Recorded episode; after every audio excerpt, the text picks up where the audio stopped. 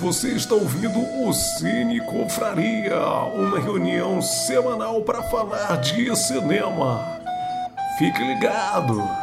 E aí, galera, sejam bem-vindos a mais um Cine Confraria mais uma semana aqui encontrando vocês para a gente conversar sobre cinema, sobre séries, sobre livros, sobre a vida, sobre o que surgir aqui, né? A gente hoje está aqui com. Oh, tem alguém ouvindo aí com atraso, tá vazando aqui o, o, o áudio. Acho que é o cabeça aí, ó. Ô, cabeça, por favor, Não. né, cara? Isso daí é uma Eu viagem não. no tempo. Já Não é, não é lag, não é lag. tempo, é, né? é, Mas então hoje, como já falei aqui, vocês estão só ouvindo, não estão vendo nada, mas hoje vocês perceberam que nós temos um convidado aqui que não é a primeira vez que vem, e é o nosso amigo Tiago Cabeça, que todo mundo que anda com cabeça já tinha ouvido ele falar para ver esse filme várias vezes. Finalmente eu obedeci o cabeça e assisti o filme. Então, Foi obrigado. O filme, o filme que a gente vai comentar hoje se chama Los Cronocrímenes, um filme espanhol, mas que o título em português é Crimes Temporais, mas se você jogar Crimes Temporais no Amazon Prime, você vai achar Time Crimes, como se não tivesse título português. Mas então, Los Cronocrímenes, Time Crimes e Crimes Temporais são o mesmo filme. O filme de Nacho Vigalondo, um espanhol aí que depois desse filme começou a aparecer mais em Hollywood, não somente no cinema espanhol. Mas já falei um pouco aqui sobre o filme que a gente vai comentar, mas vamos ver quem está aqui hoje. Para você que não está assistindo ao vivo, está só ouvindo, vamos dar o nosso boa noite. Micael, por favor. boa noite, bom dia e boa tarde para quem está ouvindo em podcast. E se eu encontrar o meu eu no passado, não vou interferir. Não vou dar conselhos, não vou tentar interferir, viu? Vou, vou deixar isso claro. Na verdade, vou. Se eu tivesse oportunidade, faria turismo. É, visitaria outros séculos. Não iria tentar me encontrar no passado, não. E Beleza. vocês? O... mas é cool, né? Ele queria voltar nos séculos. O Tiago Fontes já comentou aqui que está na área e a Nina falou que está com saudade do cabeça, mandou um abraço para esse querido, olha só. Momentos de ternura Aí, no nosso grupo. Prestigiado. Cabeça, já dá teu boa noite aí para quem está ouvindo. Boa noite. Ah, o clássico, Segunda boa parte. noite clássico do Cabeça. Eu vim, eu vim a caráter, que nem eu tava falando antes da live, vim aí comemorando o trailer do filme novo do Neil e é uma honra estar novamente aí em meio a tantas pessoas queridas. E a esse grupo que eu acompanho, por mais que eu não participe, assisto de vez em quando. Apesar do Marquinhos sempre achar que eu saio antes do final da live, mas eu fico na medida do possível. Vejo quando vocês falam mal de mim, vejo quando o Brunão fala mal de mim. Mas eu acompanho na medida do possível e é sempre um prazer participar.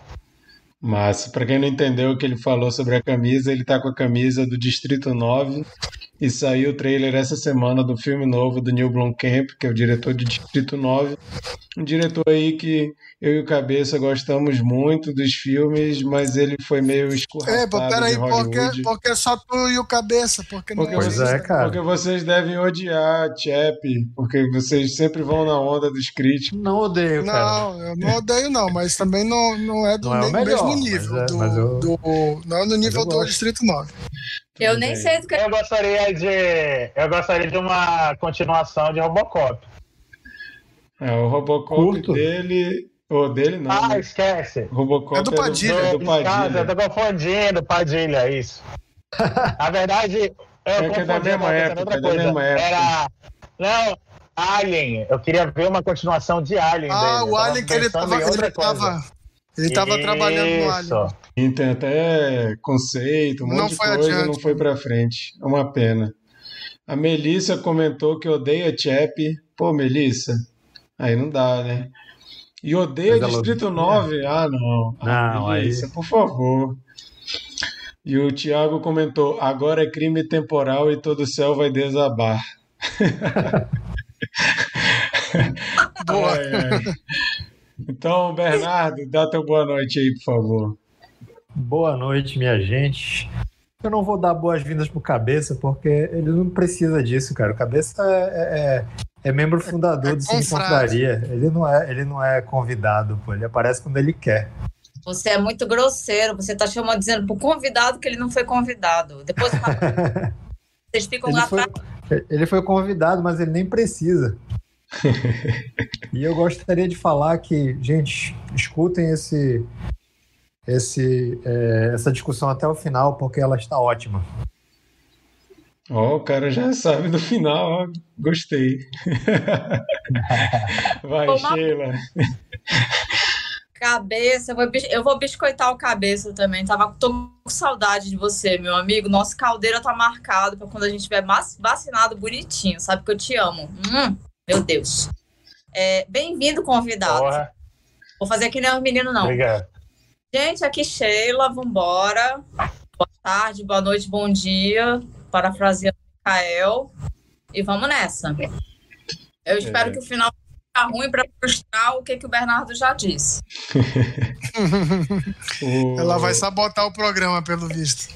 A Japa, Não, a Japa tá online também. Japa chegou e falou: então esse que é o cabeça, sim, esse é o cabeça que a gente de vez em quando fala aqui, é esse rapaz bonito aí, esse, Maravilhoso. este sorriso sensual é o cabeça. Ela, ela entendeu porque é cabeça agora.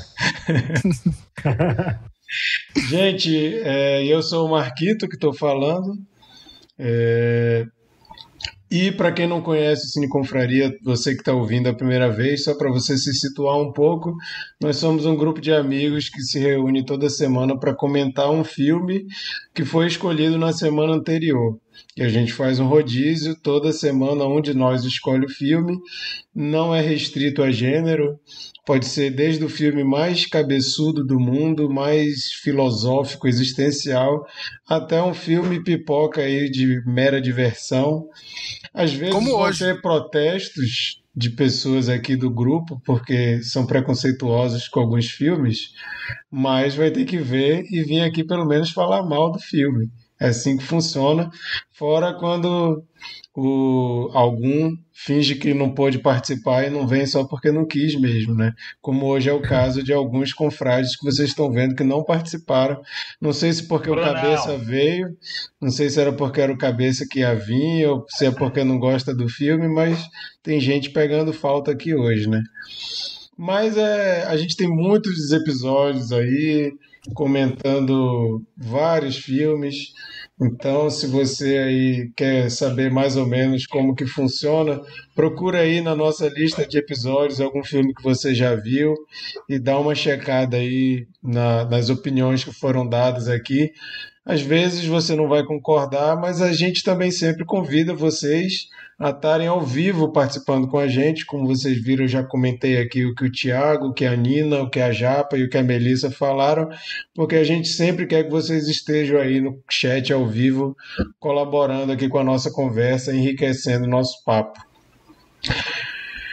E é, a Japa comentou aqui, Monique nunca mais. É, a Monique realmente nos abandonou. A Vai gente vai, rolar uma- vai criar uma petição online aí para não sei se a gente vai ter que prometer um cachê, alguma coisa assim, para Monique voltar, mas ela nunca mais quis falar com a gente. Nosso tombo foi feio. Ou voltar como convidada, igual É. cabeça. É verdade, vamos ver. Eu Tapete acho, eu acho que se a Japa insistir com ela, talvez ela volte. Fica aí o, a sugestão, Japa. O Thiago falou que a Melissa odeia aqueles filmes, Distrito 9 e Chap, porque são visualmente repugnantes, mas são bons filmes. Distrito 9 é muito bom. Realmente, não são filmes bonitinhos, né? São filmes feitos de uma forma meio um futuro, futuro decadente, né? A gente pode falar assim. Mas vamos lá, vamos comentar hoje o filme Time Crimes, Los Cronocrímenes, Crimes Temporais. Gente, eu vou escolher só um título para falar desse filme porque fica difícil. Vou falar o título original, Los Cronocrímenes, apesar de ser um nome difícil de falar, mas é um nome legal, né? Los Cronocrímenes. E da, a gente ainda tira uma onda de que sabe pronunciar as palavras direitinho em espanhol, mas é porque essa não é muito complicada, né? A gente está vendo que é, cortou o que tu falou, Sheila. O que, que foi? A gente tá vendo que você não sabe. Não sabe pronunciar. então, então vou continuar falando desse jeito. Depois a Sheila vai mostrar como se fala o nome desse filme. Mas eu vou falar Los Cronocrímenes. É... Mas para quem não sabe, esse filme ele é um filme do diretor espanhol Nacho Vigalondo. Ele é o primeiro longa-metragem que esse diretor fez. Ele ganhou um Oscar de melhor filme curta-metragem anteriormente, é um, de um, um curta chamado 735 de la Manhana, é um curta muito legal. Eu sugiro que vocês procurem aí. É curtinho, deve ter uns seis minutos só de duração. E é uma produção muito legal, divertida. E que, assim como em Los Cronocrímenes, ele atua no curta e faz um papel muito engraçado, bem diferente do papel dele nesse filme, que a gente vai comentar hoje. Mas ele, ele ganhou esse Oscar e o próprio diretor falou que ele ganhou uma notoriedade, né?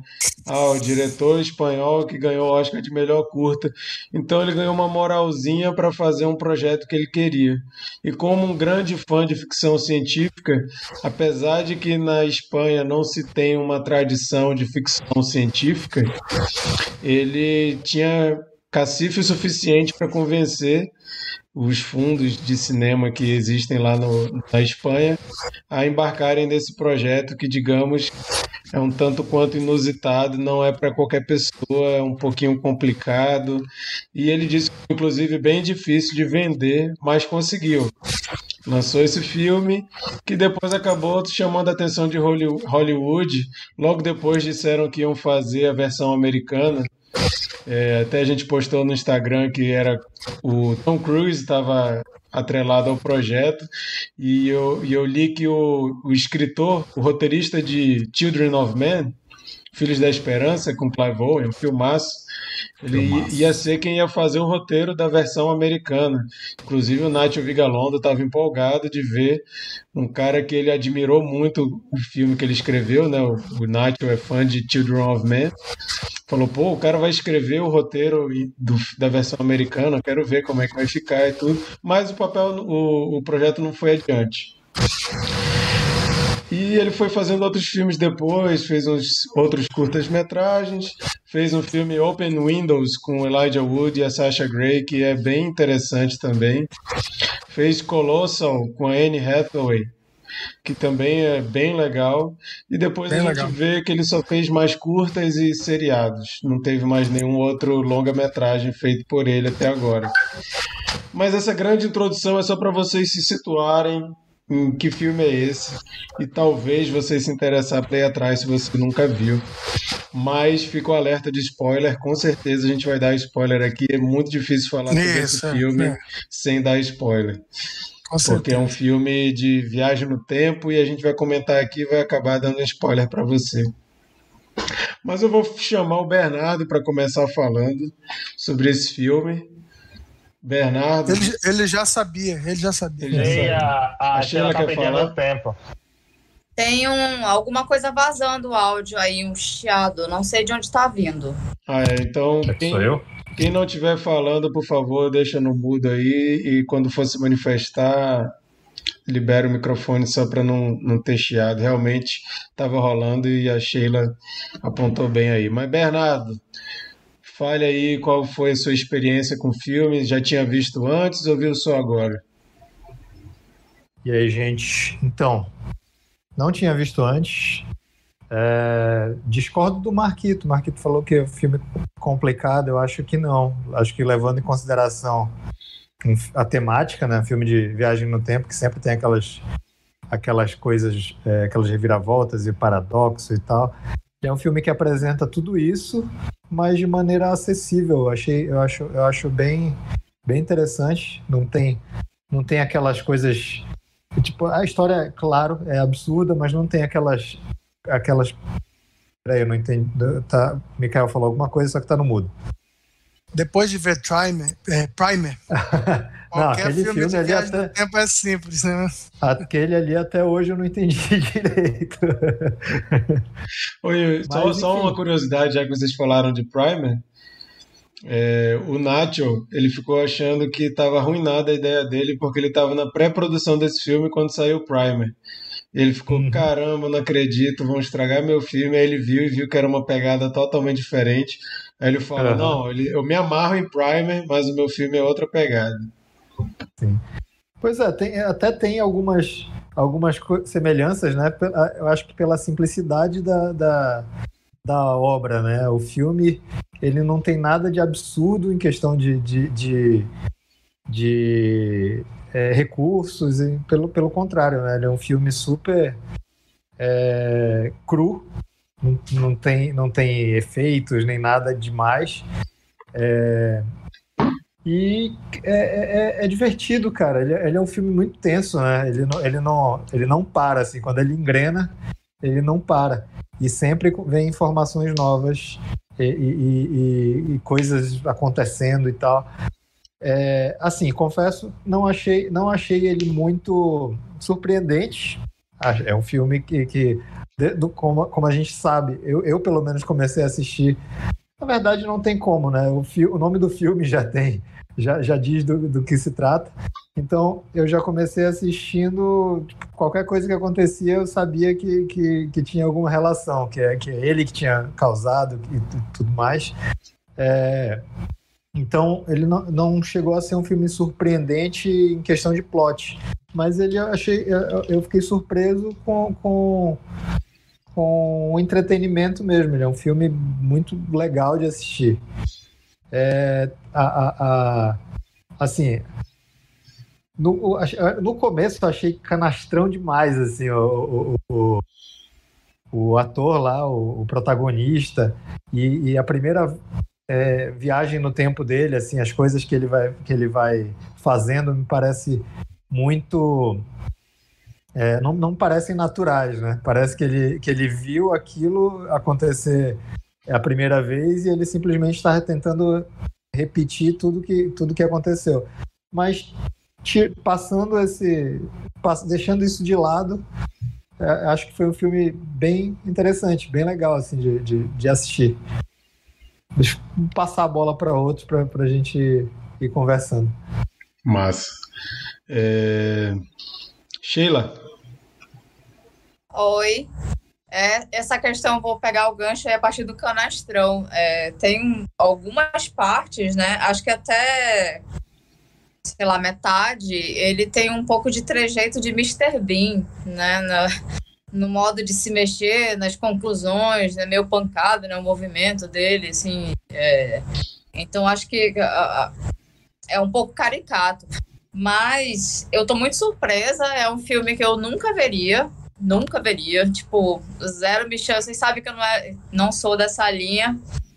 Mas aí, indicação é indicação.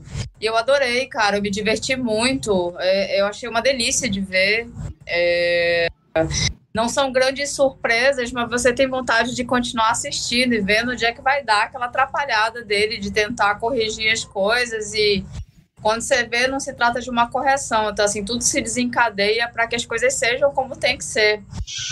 E é muito divertido. Uh, obrigada aí pela indicação. Mas é engraçado que é um filme com poucas pretensões, né? É, ele não é pretencioso em uma ideia muito sofisticada, mas a fotografia é extremamente sofisticada. É muito bonito esse filme. A tabela de cores, ele é verde, vermelho e algumas variações. E ele também tem uma coisa assim, ele é meio retrô, mas é muito bonito. Toda a composição é extremamente bonita. Isso me chamou muita atenção. É, de cara, assim, o figura, as roupas das mulheres e tudo. Eu adorei, me chamou muita atenção por causa disso. Ele é agradável de ver. Achei extremamente agradável. Deixa eu ver o que mais. Não, não tem muita coisa, só que é uma surpresa. Gostei, e é isso. É, sobre essa questão do, do visual do filme, acho legal que o, o diretor ele é fã de Giallo, né? A gente já falou algumas vezes sobre esse subgênero do cinema italiano. Pode falar, Inclu Inclusive, eu queria falar sobre isso, porque é, a minha experiência com estilo, que foi uma indicação, não me lembro qual filme que a gente viu, que foi tua indicação. Minha? Não dessa categoria. A gente viu, a gente viu algum material. Pânico. É, pânico. É... E ele, ele, ele me é muito mais agradável do que pânico, desculpa, né? A gente já, já entrou nesses outros diálogos. E eu fui por aí, eu falei, cara, esse, esse não sei porque me agradou. Visualmente é mesmo essa linha. É, eu cheguei a achar chique em alguns momentos. Só ele que é meio caricato, assim, aí. E o cara do laboratório, né, o, do experimento, que é uma porta, assim, uma atuação. É, é o diretor. Jura? Ele que é o diretor.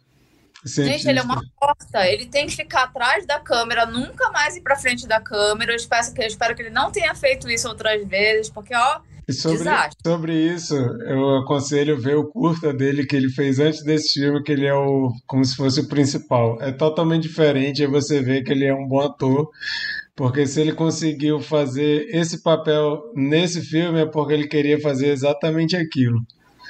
Olha, eu espero não ter ofendido ninguém, mano. Ó, eu não sei se eu não percebi esse ponto aí. Né? Eu acho que foi uma tentativa falha, eu só vi a porta dele. ele deve estar tá ouvindo isso e ele vai ficar chateado contigo, Sheila. Eu vou convidar ele pro filme da semana que vem. Oh, per perdóname, perdóname, Nacho Vigalona, perdona nossa nossa amiga Sheila Benjamin. Não é, a culpa não é dela. Oh, pronto, resolvido, gente. É... Nath vai Mas é, ele é fã de Giallo, né? Esse, esse subgênero do cinema italiano de crime, de mistério. Tanto é que a gente vê que, é, apesar de algumas pessoas tentarem jogar esse filme no gênero do horror, ele é muito mais um filme de mistério, né? Ele fala que os diretores preferidos dele são os diretores de Giallo, tipo é, Lucio Fulci, é, esses caras, né? E Hitchcock. Tanto é que ele disse que esse filme ele tenta alguns quadros homenagear muito Hitchcock. É, é, é, o, é o, o, a referência dele. A gente vê que é um filme que ele tenta não deixar específico qual é a, a, a, década em que ele se passa, né? É um filme futurista, mas ao mesmo tempo parece que é um filme antigo, então pode ser que seja um filme que era futurista, mas se passa no passado, né? Não dá para a gente saber bem é, qual que é a época, porque apesar da, da, da tecnologia, aquela máquina não parece algo muito sofisticado, né? A, a máquina do tempo. As roupas parecem antigas, a, a arquitetura é um lance meio modernista ali, parece dos anos 60. Queria falar, Sheila? Queria. Então, acho que essa coisa de dessa admiração pelo Hitchcock explica muito da estética do filme. Né? É, é, é classudo. As cores, tudo, como você falou, a arquitetura. É, tem uma admiração pelas mulheres, né? Assim, as mulheres, o padrão de mulher de beleza.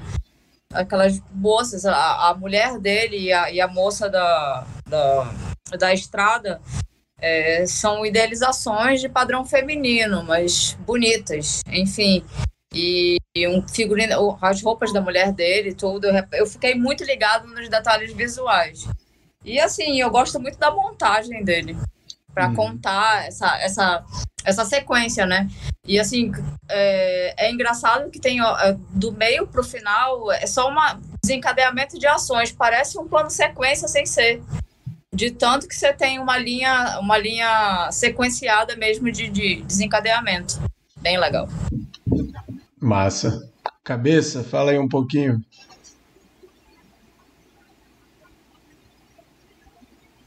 pouquinho. Tá, vamos lá.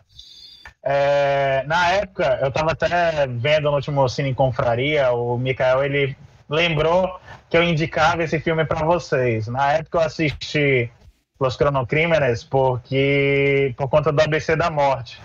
Eu estava vendo diversos diretores que iam fazer o ABC da Morte e aí eu estava buscando filmes relacionados a ele. Se eu não me engano, ele é um dos primeiros. Eu acho que é a letra A do ABC da Morte.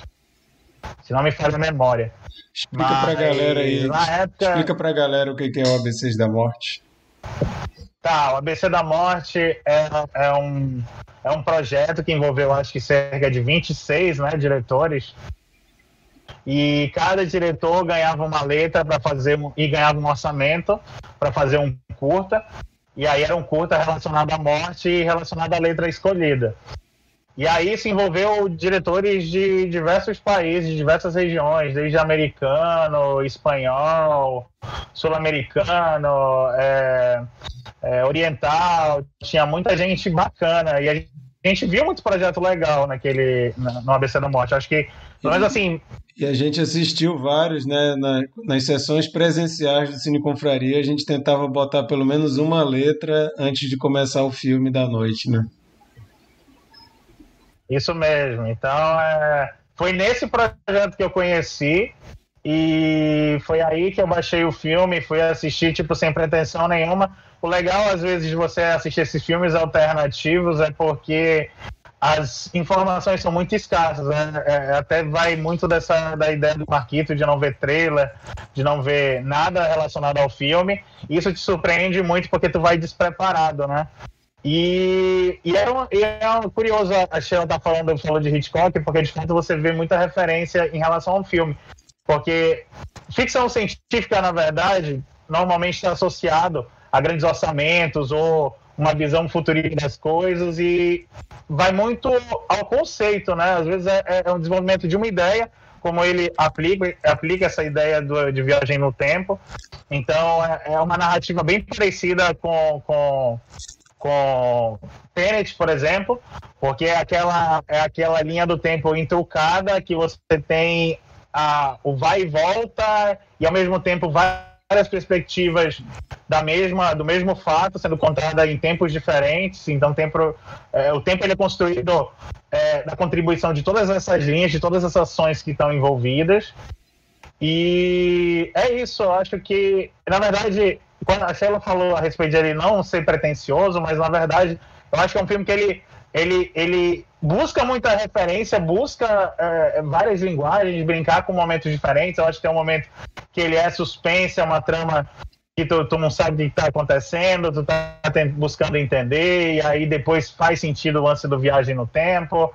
E, enfim, é, é ele mescla muita coisa, ele tem essa, essa beleza de fato de um filme que, que ele me lembrou agora. É, é, Legion, por exemplo. Legion é, é uma série que ela, ela dá essa incógnita de você não saber em que tempo ela passa.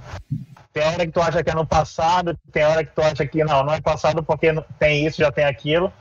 E, é, e, e ele tem essa, esse aspecto atemporal mesmo. Revendo o trailer, revendo é, é, alguma coisa, não é um grande orçamento, óbvio, mas eu acho que é uma grande ideia sendo feita de, de maneira boa. E é isso. Eu lembro que eu gostei bastante do filme, faz sempre que eu não assisto. Lembro de algumas referências, assim, sobre a questão do pano rosa. É, eu lembro que eu vi essa informação do, do diretor, seu cara, do, que é o, de fato o cientista. A, a camisa da menina fazendo referência a, aquele, aquele paradoxo lá do gato do Schrödinger, que é, é que é na teoria física também. Então tem esses, essas sutilezas que ele faz assim de, de maneira bem elaborada. Então é um filme que me surpreendeu bastante na época. É, eu gosto muito quando eu vejo uma ficção científica legal de baixo orçamento, né? Porque a gente acha que ficção científica só dá para fazer se for um, um grande estúdio, uma muita grana por trás. Ano passado a gente teve a surpresa boa, né, do The Best of Night, até a gente recomendou aqui, um filme que está no Amazon Prime, bem ficção científica classicão, assim, né? Parece que esses filmes dos anos 60, anos 70 um filme que é claramente de baixo orçamento e que entrega uma experiência muito impressionante. E é sempre bom ver diretores novos que conseguem entregar um, um bom produto com pouco recurso, né? E mesmo sendo meio desconhecidos. É, Mikael, diz aí um pouco. Ah, não, tu é que escolheu o filme, tu é o último a falar. Pera aí, então, tô, tô, eu tô... Eu ia comentar uma coisa, esse lance da, da, da, da informação do, do Tom Cruise ter se interessado no projeto, deve ser verdade mesmo, porque o Tom Cruise ele, ele fez aquele filme de viagem no tempo, acho que depois desse boato, né? Ele fez aquele. Vanilla Sky. Tomorrow, acha? Não, Vanilla Sky, Sky é, é, espanhol, isso que eu pensei que ia falar. Abre Não, não, mas teve aquele outro que é futurista, que é de viagem no tempo. É como se fosse é legal, ah, noite um da vida. Como se fosse ah, feitiço do tempo. Limite da manhã. O limite da manhã. É legal é, Exatamente. Então, assim, você é o cara que é, fica preso. É, é, uma, é, é, um estilo diferente de viagem no tempo, né? Que é o cara que ele repete o mesmo dia várias e várias vezes. Mas ainda assim é um filme divertido. Eu acho que não chega a ser um feitiço do tempo. É engraçado porque Viagem no Tempo, a maioria das pessoas ela lembra logo de, de Volta para o Futuro. Mas eu acho que quando fala Viagem no Tempo, para mim, o primeiro filme que eu lembro é Feitiço do Tempo. Eu acho muito animal, cara. Muito animal esse filme. É. é pegando, pegando esse gancho do, do que o Cabeça falou do gato de Schrödinger, é, acho, acho legal como ele coloca esse conceito no meio do, do filme, porque o, o filme acaba que, como quase todo filme de, de viagem no tempo, a gente cria um paradoxo, né, de como que pode ter começado isso, se como como que quem começou estaria intervindo e tal, fica aquela confusão, né, que a gente nunca consegue é, explicar totalmente como que funciona, sempre você tem um paradoxo, né? E o, o, o a teoria né, do gato de Schrödinger, você tem aquela coisa, né, de, para quem nunca ouviu falar disso, eu não sou especialista no assunto, mas a forma que eu consigo explicar é que a, a você tem um gato dentro de uma que está dentro de uma caixa e você fecha essa caixa. Você não sabe depois de um tempo se aquele gato está vivo ou está morto. Enquanto você não abrir essa caixa, o gato pode. Ele está vivo e está morto ao mesmo tempo. Você tem duas, duas probabilidades. Tem um lance de, de ter um, um veneno dentro da caixa. O gato pode ou não tomar aquele veneno. É, ou, não, ou, não, lembro, mas tem, tem um negócio assim. Ou você bota o veneno na caixa como o Bernardo, ou você só esquece dele lá por um tempo e ele morreria de qualquer forma. E já, já deixo claro aqui que nós não somos a favor da, dos maus tratos animais, tá, gente? Isso é uma teoria hipotética. Ninguém fez esse experimento aqui, não. Mas o gato tá lá, você não sabe se o gato tá vivo ou tá morto, e ele fala assim: enquanto você não abre a caixa, o gato tá vivo e tá morto ao mesmo tempo. Pode não fazer sentido para você, mas de certa forma faz sentido. Você não tem como dizer 100% que ele está vivo nem 100% que ele está morto. Você tem duas possibilidades ao mesmo tempo. Mas a partir do momento que você abre, se ele estiver vivo, você só tem o gato vivo. Se ele estiver morto, você só tem o gato morto. E é uma questão de percepção. Marquito, se a gente, Oi. Se a gente botasse numa caixa me botar e aí caixa... isso depois, já até. não, não, obrigado, cara. Vou passar essa. Depois a gente faz esse experimento. Mas. Mas o, o, o, a questão toda, né? É, é que é uma, uma experiência mental que ela é percebida através da, da, da observação. E nesse filme, dependendo de qual Hector você está seguindo na linha ali, a menina está viva ou ela está morta. Inclusive, o, o, o Nacho fala que ele coloca a menina na, no quarto tratamento do roteiro, que ele já ia escrevendo essa história, e enriquecendo, enriquecendo, enriquecendo, até que ele coloca a menina, e ele coloca de propósito a menina com os gatos na camisa. Porque ele queria mostrar que dependendo do ponto de vista, ela está viva ou ela está morta. Tem um certo momento do, do, da história do primeiro Hector que ele acha que ela está morta, e o segundo mostra que não, que ela não estava morta.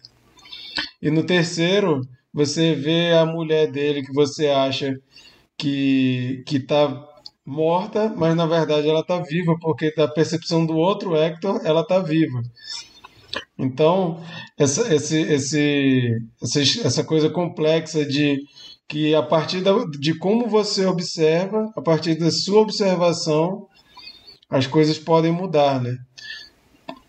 Não, não é fechado. Às vezes a gente tem essa ideia que alguma coisa está 100% definida, mas é a nossa percepção daqueles fatos que a gente tem conhecimento. Se a gente tivesse um conhecimento mais amplo, a gente veria outra coisa, né? Eu acho isso uma, uma coisa muito legal que ele levanta no filme. Patrão, eu tô duas vezes mais inteligente agora. Esse momento físico arrasou, adorei. Voltando só um pouquinho ali no, no, na questão do Hitchcock, eu tô muito satisfeita com essa informação, cara, porque muita ficha cai. Assim, real.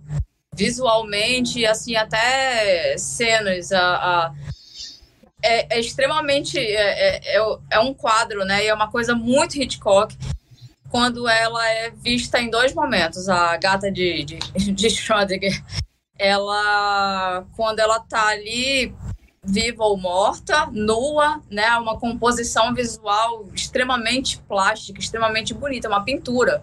Ela nua ali naquela dúvida no arbusto e aquele momento de que a gente fica na dúvida se é um striptease, o que é que tá rolando, que é aquela coisa meio do, do voyeur, né?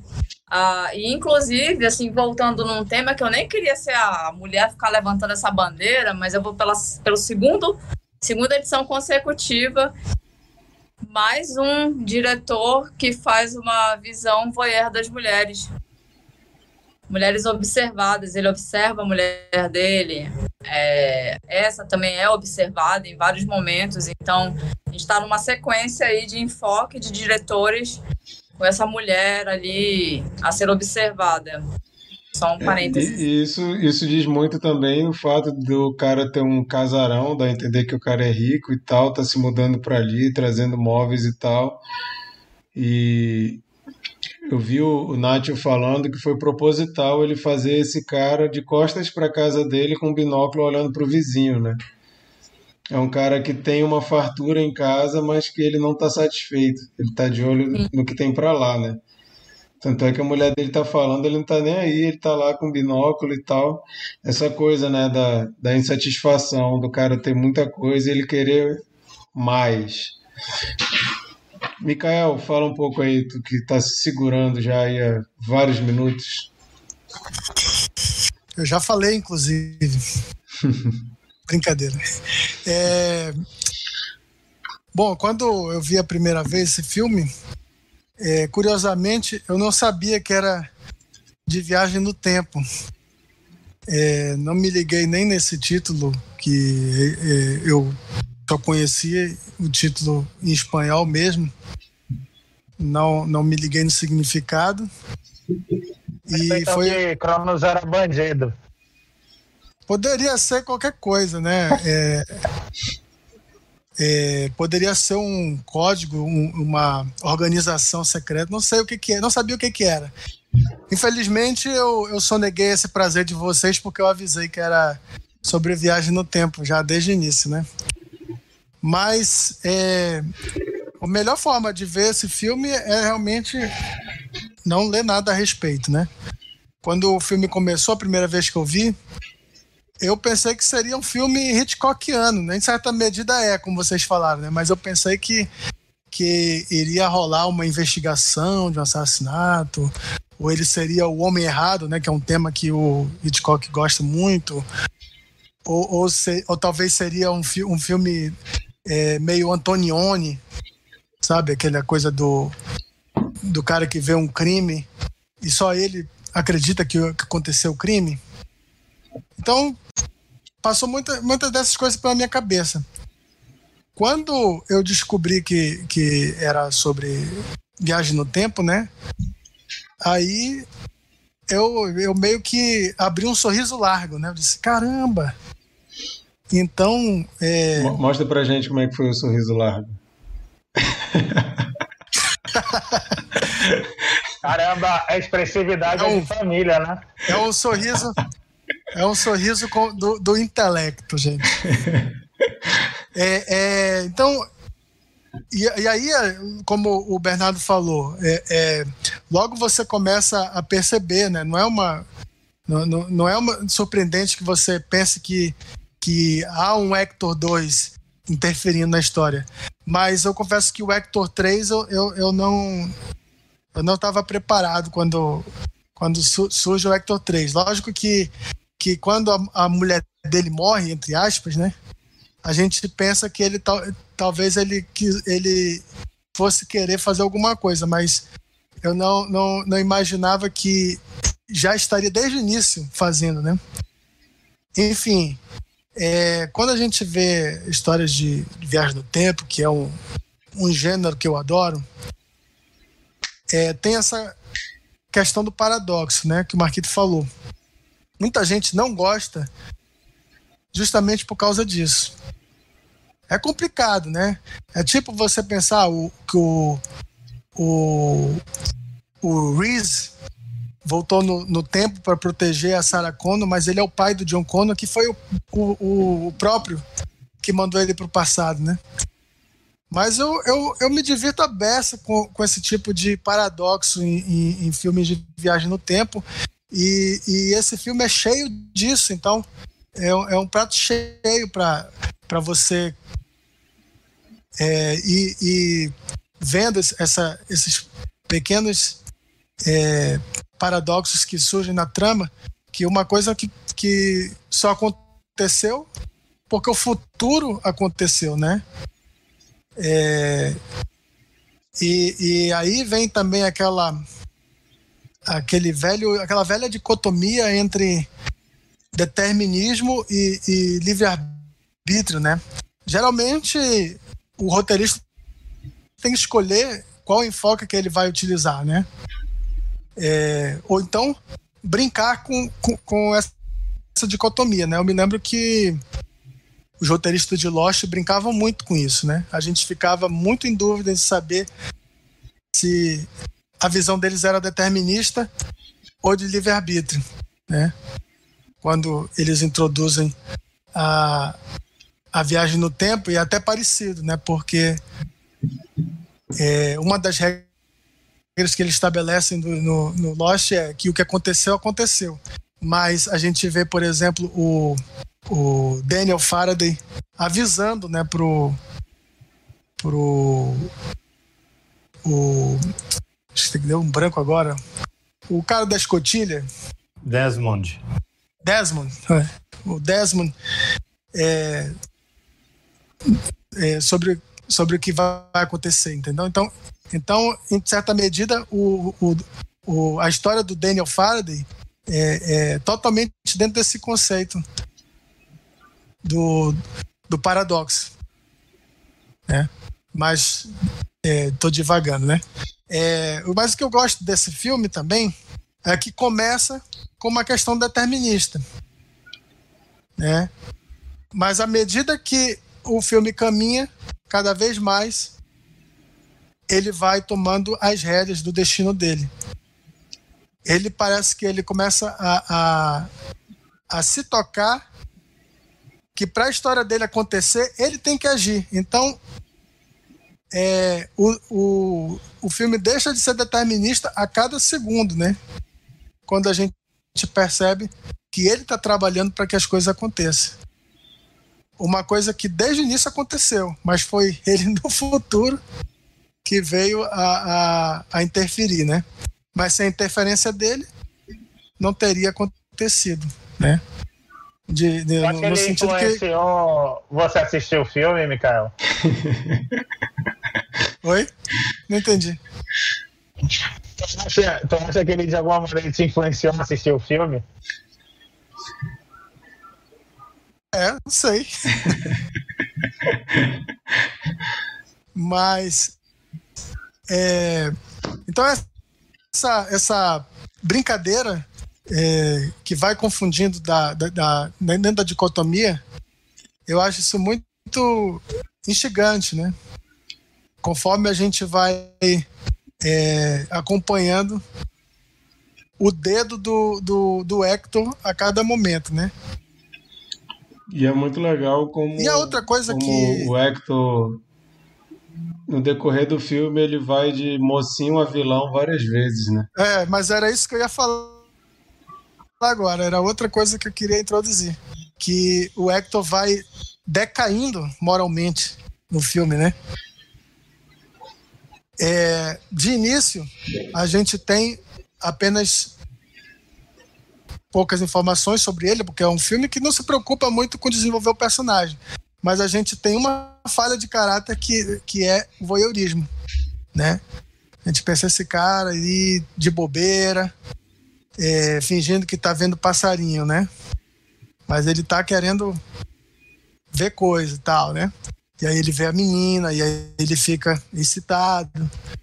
Então, é uma falha de caráter, é, digamos, leve, mas que comparando com o que ele viria a fazer é, a cada é, segundo do filme, ele vai se complicando mais, né? É, a gente pensa, ele não é capaz de fazer isso, ele, e ele é, né? E ele vai fazendo até sujar as mãos de sangue, né? É, não literalmente, mas é ele quem provoca a morte da Latica de Laboski, sei lá como é que como é que usa o artigo em espanhol. É...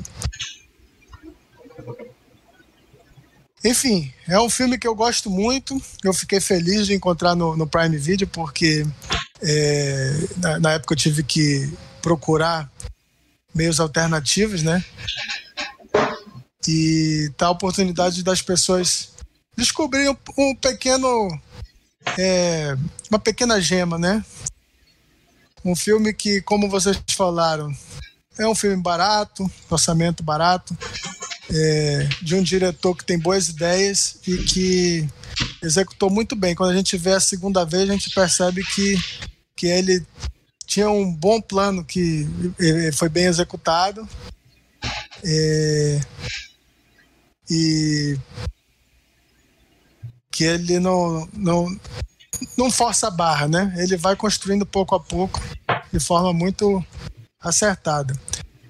E para terminar, é, levando em consideração a informação do Marquito, né, que ele colocou no, no Instagram, que havia um plano de fazer um remake com Tom Cruise, eu vou fazer a sugestão do cast para a esposa dele contratarem Rachel McAdams. Porque se você parar para pensar, Rachel McAdams adora ser a esposa do Viajante no Tempo. Ela fez Meia Noite em Paris, ela fez A Mulher do Viajante no Tempo, ela fez o filme About Time, que agora não lembro do título em, português. Acho que é uma questão de tempo. E ela fez inclusive Doutor Estranho. Então, tá aí. Se forem realmente fazer, por favor, liguem para Rachel McAdams, que eu tenho certeza que ela gosta desse tipo de tema. Boa. É, alguém quer comentar mais alguma coisa sobre o filme? Só ia dizer que se o Tom Cruise fosse igual, ele pode fazer o cara que é uma porta, né? Vai ficar certinho. Tu acha que o Tom Cruise é um mau ator? Sim, ele só é bonito. Que é isso. Agora, Ei, com certeza, teria uma Agora... cena...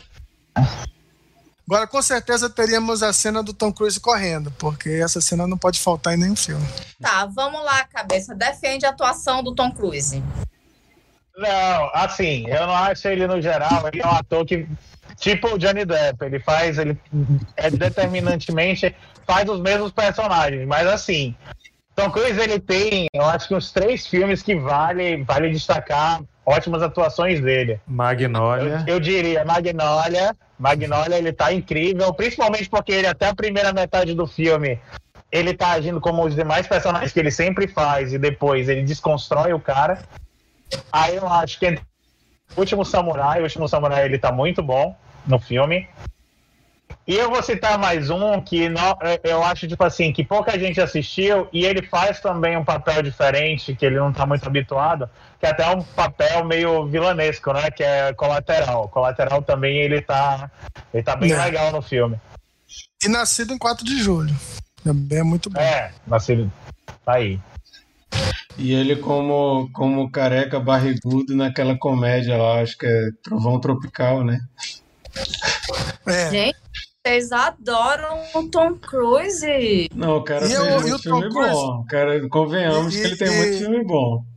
Olha, não é à toa que o Tom Cruise ele tá aí desde os anos 80, porque ele, ele tem uma dedicação absurda. Quando ele entra num filme, ele, ele até quebra o tornozelo se precisar. Ele só é meio doido, né? Mas tudo bem, mas é ele bonito, é, rapaz. Ele é cientólogo, né? Bem louco. Enfim. Bom, gente, então essa foi a nossa conversa sobre Los Cronocrímenes. É um filme que você viu aí, um filme sobre viagem no tempo, bem diferente. Oh, eu acho que eu vi a Sheila bebendo cerveja, ela tinha dito que ela não ia beber cerveja hoje. Presta atenção, eu comecei na água, tô na cerveja, é uma lata só. eram três latas, Olha, três longas. Durou 50 minutos aí a abstinência prometida no início da live. E até o final da live, até o final da live também engole. Meu nome é Sheila Benjamin e eu estava há três dias sem beber. Você respeite minha campanha. Eu já sabia. Mas então, é, vamos fazer uma rodada aí de cena preferida e nota pro filme. Cabeça, fala qual a tua cena preferida aí, que nota do, tu dá de 1 a 10, só números inteiros, tá? Nada de fracionado. Porra, minha cena favorita. Deixa eu pensar. É... Porra, lembrar. Peraí. Quando tu lembra do eu filme... acho que eu, eu gosto das cenas exatamente que ele interage com ele mesmo sem saber que é ele mesmo. Logo no começo, quando aparece aquele cara da. da. da, da Gaze Rosa. Que aí é legal porque quando mostra na perspectiva dele, tu já vê, já encontra uma justificativa plausível para entender o porquê de, daquele cara da Gaze Rosa tá atualmente assustando, né? Tá assustando ele ali. Mas e a nota? Cara, eu gosto bastante, eu gosto de, de filmes de, de baixo orçamento que apresentem ótimas ideias. Então eu dou um 8 para ele. 8 eu acho uma nota bem justa. É uma ideia muito bem executada, com pouco dinheiro e muito bem feita. Beleza. Eu vou dizer que a minha, nota, a minha cena preferida é aquela que ele tá tentando encaixar a história do virar pro cara assim e ele fica errando o tempo, aí ele fica já desesperado, pô, não tá dando certo, aí ele vira, né? Aí não consegue, ele para um pouquinho, aí olha, olha, olha, vira, aí não dá certo. Aquela cena eu achei muito engraçada. Esse filme ele tem umas cenas que dá para rir bastante, acho isso bem legal. Dá para ver que o Nath Vigalongo ele ele, ele apesar de gostar dessa temática do horror, que esse filme pode de certa forma ser colocado ali como uma pitadinha de slasher, né? Apesar de ser mais diálogo do que slasher, mas tem o lance de ser muito gráfico, né? Da ferida, com muito sangue e tal. Tanto é que os curtas dele, tanto no ABC da Morte como no VHS Viral, são bem gráficos, né? Ele gosta de uma parada assim meio sangrenta, mas ele tem muito senso de humor também. Nesse filme mostra muito isso. No curta que ele ganhou o Oscar mostra muito o senso de humor. E eu achei isso muito legal. E a nota que eu dou também é nota 8. Também me amarro em ver um curta metra, um, um ficção científica de baixo orçamento e bem feita, que respeita a inteligência do, dos que estão assistindo e não abusa do, do como é que fala? Do baixo orçamento de forma negativa, né? O filme é bem convincente no que ele se propõe a fazer. Nota 8. Sheila, cena e nota. Minha cena favorita é a sequência do acidente, né? Acho incrível quando ele. aquela transformação dele, né? Quando ele vira o cara da, da, da, do rosto enrolado na gaze, que você vai vendo ele se transformando aos poucos. Ele vai saindo de um papel e entrando no outro, e aí é que a coisa começa. Começa, começa aquela questão que eu falei que parece em plano sequência, porque a partir de tudo aí ele começa a agir muito focadamente em corrigir as coisas, mas quando ele se começa a enrolar a faixa, é muito bom. É aquela coisa assim que você começa a ver ele num segundo momento, né? Ah, o caráter dele vai mudando, ele tem uns trejeitos um pouco mais seguros, um pouco mais misteriosos, menos, menos divertidão. É minha cena favorita. Eu vou dizer que eu vou bingar no 8, mas o Bernardo vai puxar a nota para baixo, eu tenho certeza. Mas vai ser 8. Tô muito. É, não vem com essa cara, não. Tô muito surpresa com o filme, gostei bastante, me diverti, foi uma, uma grata surpresa. Gostar. Eu gosto de ficção científica, mas essa, essa me cativou, em especial, assim. Legal. Mikael. Tu tá, tá mudo. Tu tá mudo, Mikael. Ou então tua, tua, teu microfone tá pra cima, não sei. Não, muda. Muda eu não tô. Tá... Ainda tô mudo. Pode ir. Cara. Bom, é, gosto muito das cenas que vocês destacaram. É, mas eu vou ficar com o final. Eu acho o final muito legal. Quando ele chama a esposa para sentar e diz assim: é, A gente ainda tem algum tempo antes da chuva. É, eu, nem, eu, não lembrava dessa cena, mas é, vou destacar ela porque eu achei final até poético, assim, é, que eu não estava nem esperando é, depois de, de toda essa salada assim de ficção científica, terror e tudo, ele, ele terminar dessa forma, né? Então, é uma cena simples, mas que eu achei bonita. Vou, vou dar nota 9. Vou, vou ser o empolgadão aqui da, da rodada. Eu acho que vocês têm razão, o filme merece uma nota 8, mas por ser um filme espanhol de, de baixo orçamento, acho que, que merece dar uma inflada aí. Vou, já vou botar nota 9 aí, esperando o desconto aí do Bernardo. Então vai lá, Bernardo. Dá tua nota 3 aí. muita, saca...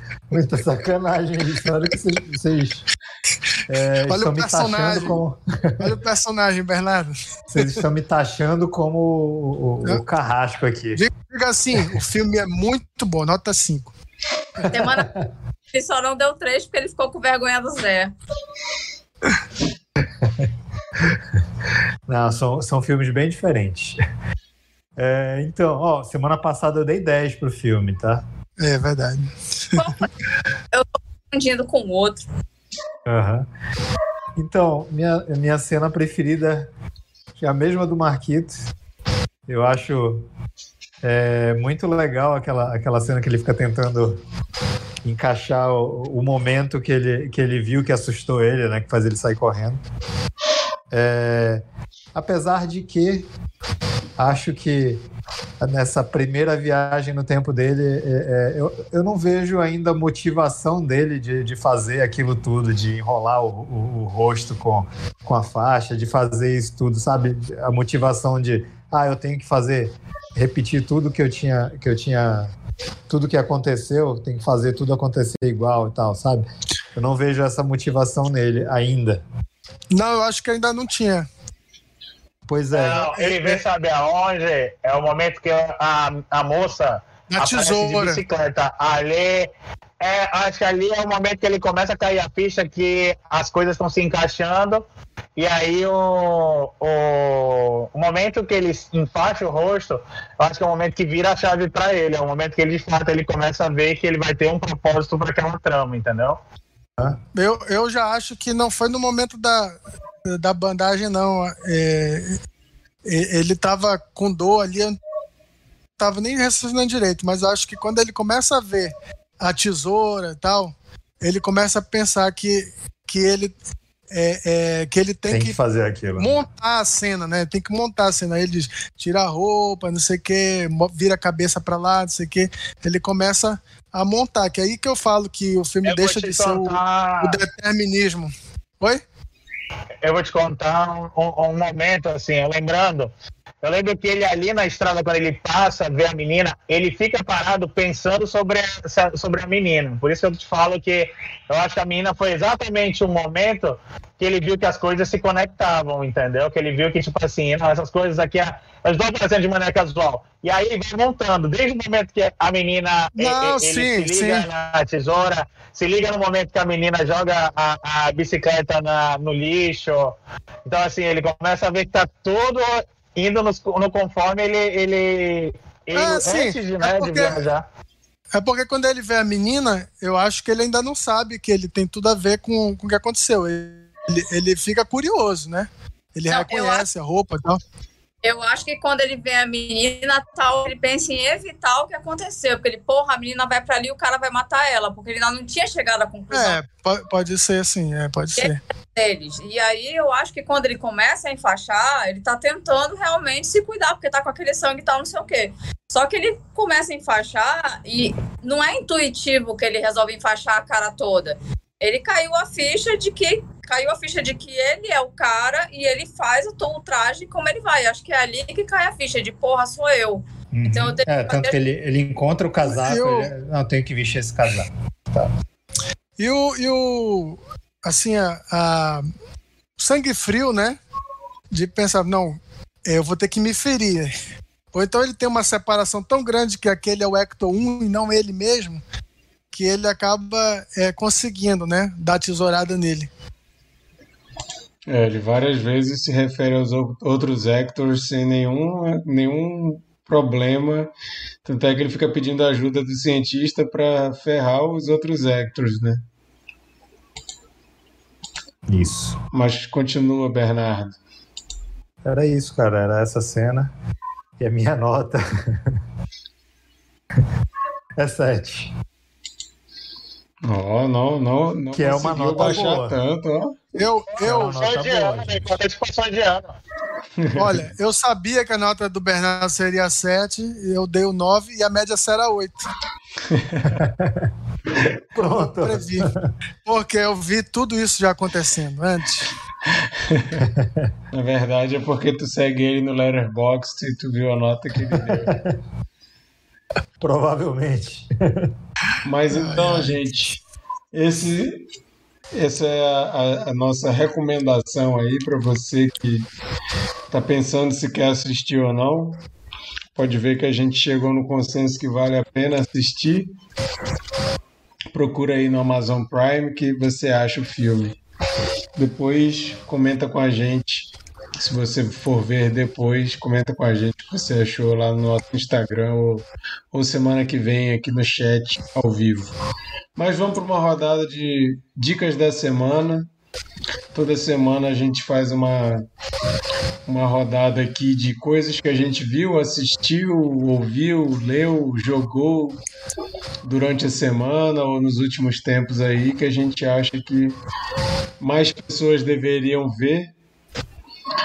E isso fica aí de ajuda para você que em algum momento vai estar procurando alguma coisa para consumir. Falar para o nosso convidado, cabeça, começar. Diz aí, cabeça, uma dica de alguma coisa pro pessoal. Bom, deixa eu pensar aqui. É, vou, vou falar uma, uma, uma coisa que eu tô lendo. Na verdade, eu não ando no, no momento que eu ando assistindo muita coisa, jogando muita coisa. Mas lendo, eu sempre tô lendo. É, para quem curte quadrinhos, eu tô lendo um quadrinho chamado Strange Adventures, que é é do Tom King, é o cara que escreveu Mr. Miracle, né? O Senhor Milagre, escreveu Visão, que é o, o, o quadrinho que é a, a série da Marvel. Eu, eu, pensei que ia beber mais da fonte do, do quadrinho dele, mas nem chegou perto. De qualquer maneira, foi. Isso não torna a série tão ruim. A, a série é só um pouco ruim. Mas, enfim.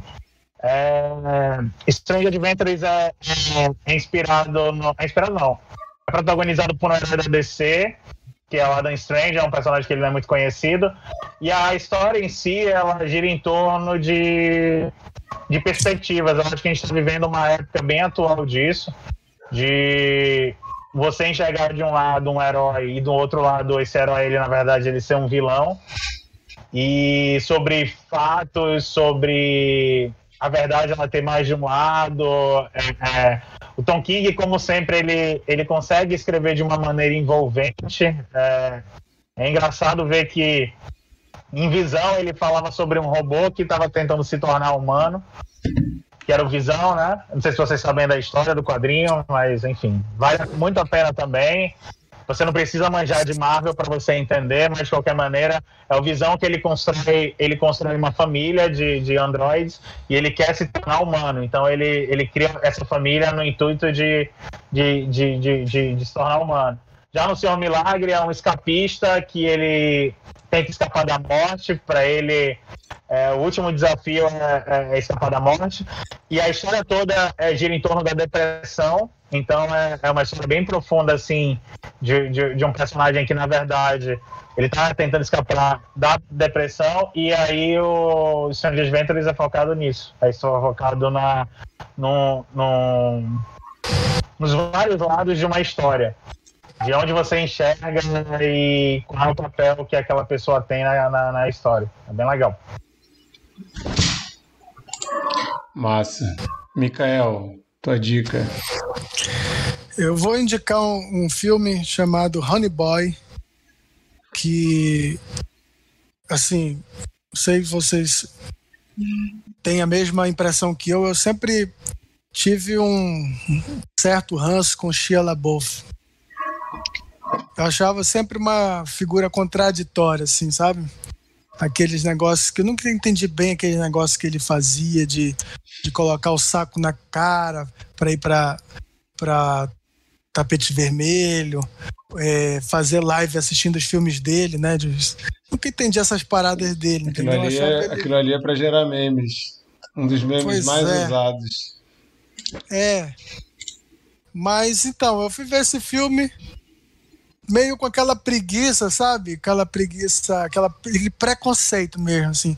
Pô, lá vai esse cara, agora ele, ele não tem nem 30 anos ele escreveu a biografia dele. Eu pensei, pô, esse, esse cara é, é muito pretencioso, né?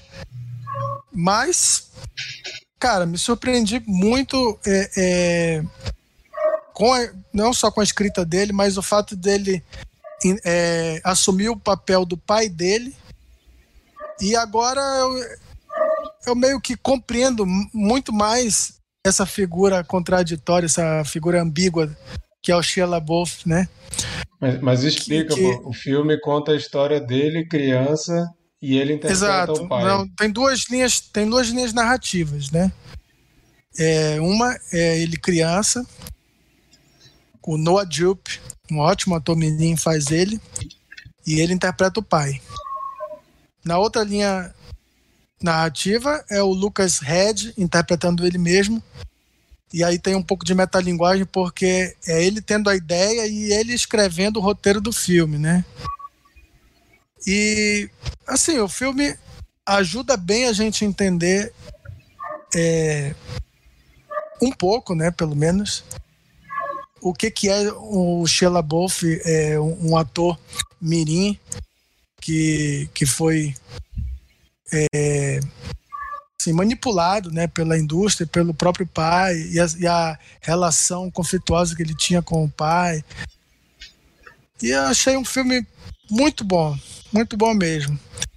É, como eu falei, comecei a ver com aquela preguiça, com aquela, aquele preconceito, e no final, olha, eu espero que o Sheila Boff é, supere, né, alguns desses traumas, né, que o filme funcione para isso, né, para lidar com esses demônios internos dele, esses é, traumas pessoais, e que ele tenha né, um, uma carreira bem mais é, interessante daqui para frente. Lógico que ele, ele já, já vem fazendo escolhas ousadas ao, longo de, sei lá, os últimos cinco anos, mas eu acho que ele merece, como artista, também é, que a gente o descubra, não mais com esse, esse olhar é, do, do, do ator de Transformers que agora quer ser o cult. Não é bem isso. Agora eu entendo. E ele é um então, se você... Né? Ele tem filmes que ele tem ótimas atuações. É, ele é muito bom. É assim, ele tem é, esse problema, né, do de, de ser meio ambíguo, né, na vida dele, na, na, na arte dele, né. Vocês viram Mas aquela é leitura? Fizeram é uma leitura do roteiro na época da pandemia, no início, que eram vários atores, tinha o Brad Pitt, tinha o Woody Harrison, não lembro qual roteiro que eles estavam lendo, e tinha o Shia LaBeouf. Cara, o Shilebov estava tão chapado, mas tão chapado, que ele não estava conseguindo fazer as partes dele e todo mundo ficava rindo. Ele entrou no carro sem camisa e ficava fazendo mó coisa e tal. Todo mundo olhando assim: Meu Deus, esse cara tá muito louco, bicho. E eu fiquei. E aí você conhece o pai dele, né? Você vê o pai dele no filme, é um palhaço, né? É bem controverso. Você vê a figura é, a ausência da figura materna, que ele praticamente é, adota uma prostituta como mãe, assim, uma relação meio esquisita. E aí você começa a entender que não tem como esse, esse, essa pessoa virar uma pessoa normal, né? Assistam, ele tá no HBO Go. Eu sei que dia 29 de junho o HBO Go vai deixar de existir. Não sei se vai estar tá no catálogo da HBO Max, então assistam ainda esse mês se vocês se interessarem. Maravilha. Sheila, vai lá. Oi, é... eu vou indicar a Special. É uma série muito interessante que traz um, uma história de, de um perfil de, de personagem não usual. É um cara que tem paralisia cerebral desde criança e tem algumas sequelas, né, de, de, de, falo, de fala e de locomoção. E por esse motivo vive naquele casulo familiar, né? Ele e a mãe, e a mãe o protege do mundo, né? E, e cuida dele vive para ele. E também é um cara homossexual e por conta dessa proteção e dessa condição especial, ele não ele não viveu o, o, o que pessoas vivem no dia a dia, assim, a, o que se faz na adolescência, na juventude, e chega um momento que ele quer viver. Então ele sai do ninho da mãe e passa a ter experiências de todo tipo. E é, um, é uma série com humor, delicadeza e uma abordagem muito, muito leve, ao mesmo tempo de um perfil que poderia ser mais denso, mas é zero drama. É muito leve, muito delicado, mas ainda assim traz reflexão. São duas temporadas, acabou de entrar no ar a segunda, se não me engano é a última. E é minha aposta para vocês, acho que vocês vão gostar. Chama Special, repetindo. Maravilha. Vai lá, Bernardo. É, estou no momento que eu não estou não estou assistindo tanta coisa, mas esse filme é, da Olha, semana. Eu só quero dizer que a Jéssica escreveu lá no Cine Confraria que as dicas do Bernardo deviam se chamar Dicas da Jéssica, viu? Jéssica é minha curadora, gente. Mas então, é, essa semana eu não assisti tanta coisa nova, né? Só tivemos aí o encerramento do, do caso Evandro, que inclusive Foi muito Já bacana. foi objeto de, de, de dica da semana aqui, né? Sim, sim, foi bem, bem legal o encerramento. É, e, mas eu vou indicar um filme que eu me lembrei por conta do filme dessa semana, que também é um filme que não tem é, um orçamento tão grande, também não- é, é um filme de ficção científica que não tem essa essa essa superprodução. E a gente já assistiu esse filme no Cine Confraria. Eu reassisti ele não faz tanto tempo. E é um filme que eu gosto muito, que é o Coerência. Ah, sim. É mais é, linhas de tempo, não é? Isso, isso, isso. É bem, é bem interessante, é um filme É. que conta a história de um, é um jantar entre Eu tava amigos. nesse dia aí que a gente viu. Eu, eu também. Eu não sei quem foi que escolheu, mas Também não me esse lembro. filme ficou na minha cabeça. Mas é um filme que conta a história do jantar, de um jantar entre amigos. E aí, é, essa noite do jantar tá rolando alguma coisa, um cometa que tá passando. E aí é, começa a se discutir a respeito disso e sobre influências que ele pode, que isso pode é, causar.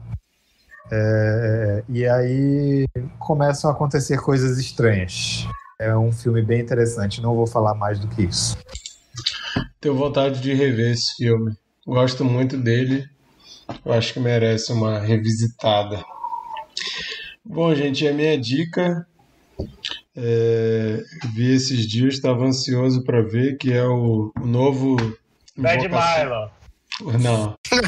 o novo Invocação do Mal, né? O, a, a Ordem do Demônio, ou em inglês é The Conjuring, The Devil Made Me Do It, que é para quem não acompanha o, o The Conjuring, né? As, a- as, as histórias anteriores, eles contam a história de um casal, né? Que é, existiram de verdade que se diziam especialistas no sobrenatural, né? Então, é, o caso real de MTV, que já virou vários filmes, é, eles estavam lá, eles foram lá exorcizar os demônios e tudo.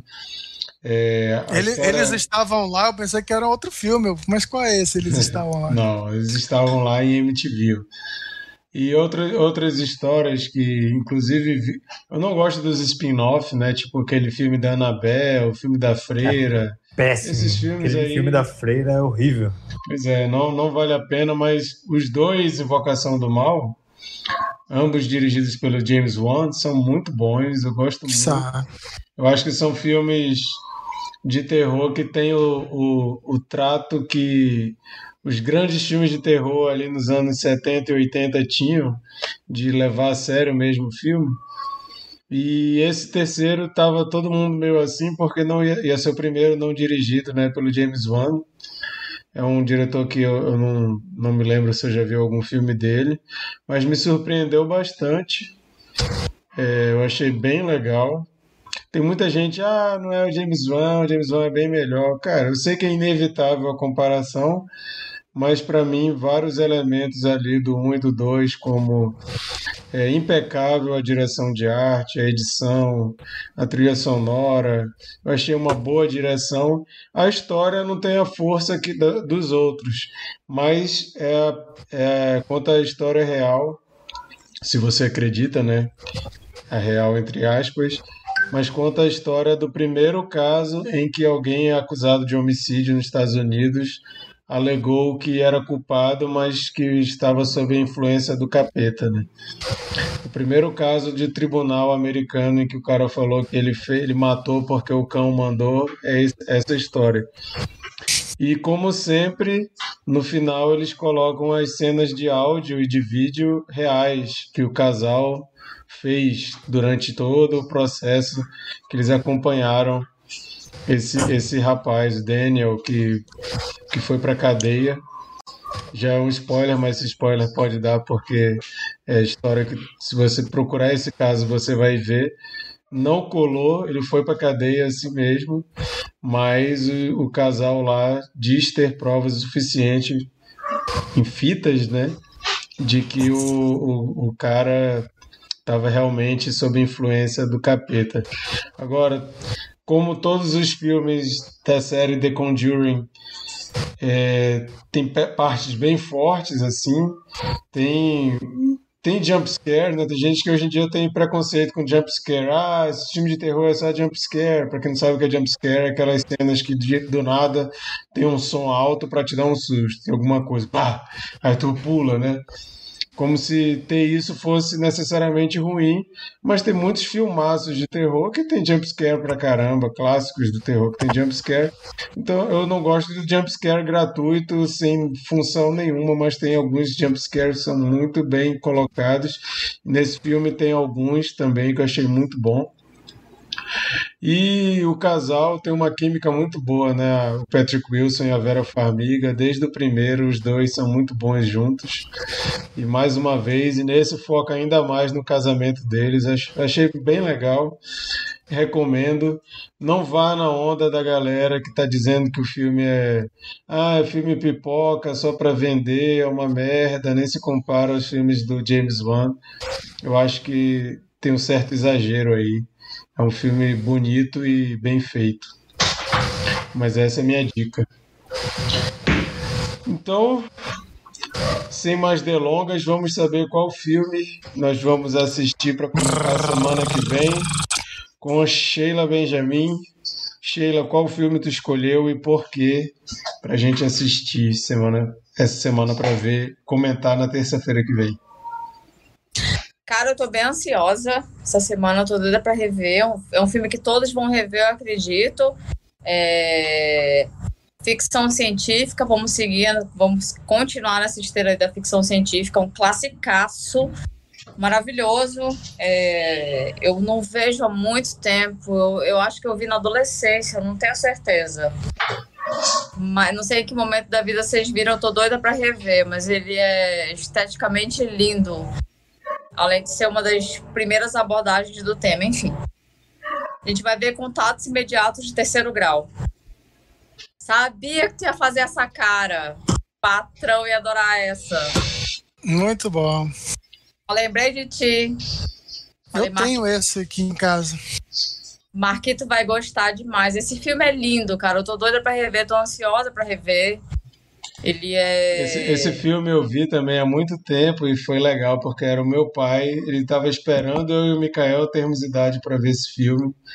E ele ficava dizendo: Eu tenho que passar para vocês contatos imediatos de terceiro grau. Até que um dia ele falou: Não, vocês já estão prontos para assistir contatos imediatos. E fui na locadora, alugamos o DVD e assistimos. Ó, o Mikael Me... tem o Blu-ray ali, ó. Mostra aí o Blu-ray, Mikael. Propaganda agora do Caboquês Ilustrado. Aqui. Oh. Mica muito chique, com Blu-ray. Se, se não tivesse uma pandemia, eu ia chamar vocês para ver aqui em casa. Eu agradeço o convite. Na próxima a gente vê. Cabeça, tu curte? Empresta um Blu-ray, então. Vamos fazer cada um, cada dia alguém passa aqui, pega um. Mas o Marquito mora em Belo Horizonte, eu, né? Eu vou ter que me virar por aqui mesmo. Cara, eu não sei se tem streaming, eu acho que não, né? Não faço ideia. O Bernardo vai já conferir. Tem, tem, tem. Esse tipo de filme tem, tem sim. Peraí, vamos abrir o Just Watch aqui. o Bernardo fala. tá olhando aí, ó. Tô procurando aqui. O papagaio tá sentado Ó, no ombro. Temos no, no, no YouTube, pago, R$ 5,90. Ótimo. É a única opção? Para alugar tem na Claro, na Microsoft e na Apple.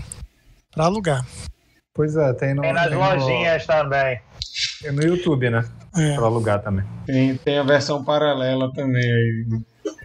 É? tem Take Video, né? Tem. então, beleza. Pirata.